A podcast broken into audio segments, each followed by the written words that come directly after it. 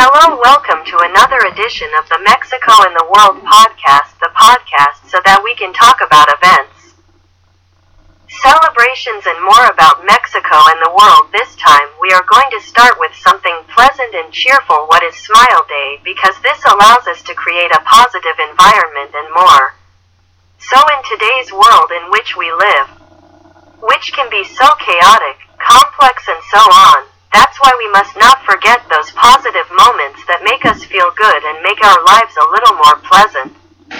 The Day of the Hero and this refers, as you know, to those who are called a hero without a cape, all those people who help unconditionally and sometimes even put their own lives at risk to help others, for example, firefighters, paramedics, or even how they are called standing civilians who at some point in some circumstance others or with issues such as foundations and others. So we celebrate all those heroes who, as I was saying, call them masters without capes who dedicate themselves and have the possibility of helping others. There is also the day of the mail that has gone, let's say, reducing little by little because people use less and less what it means to send the classic letter by mail. This is a time for us to consider the importance of mail and why not use it especially now.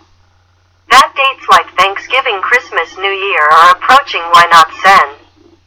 For example, a letter or even to a friend or relative to surprise him, for example, for his birthday or someone's anniversary in the end, or write a letter just to a friend so that they have a pleasant moment. So, traditional mail We don't lose this now. In a more serious matter is the day of mental health. This is important how we have we have been saying repeatedly because of the situations that are taking place today due to the conflicts that exist worldwide and also the pandemic.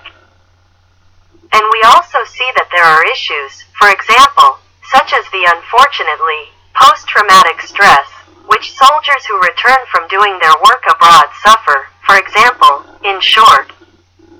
There are many issues that bullying even in schools, precisely bullying, or even in offices because there is also bullying at work. So all of these things around which we have to support, let's say it in some way mental health, let's not lose this because the human being can be very fragile and we have to support him and help him to be healthy on a mental level. There is also Canada because in Canada it is celebrated on this occasion, but in other countries such as the United States it is celebrated on other dates.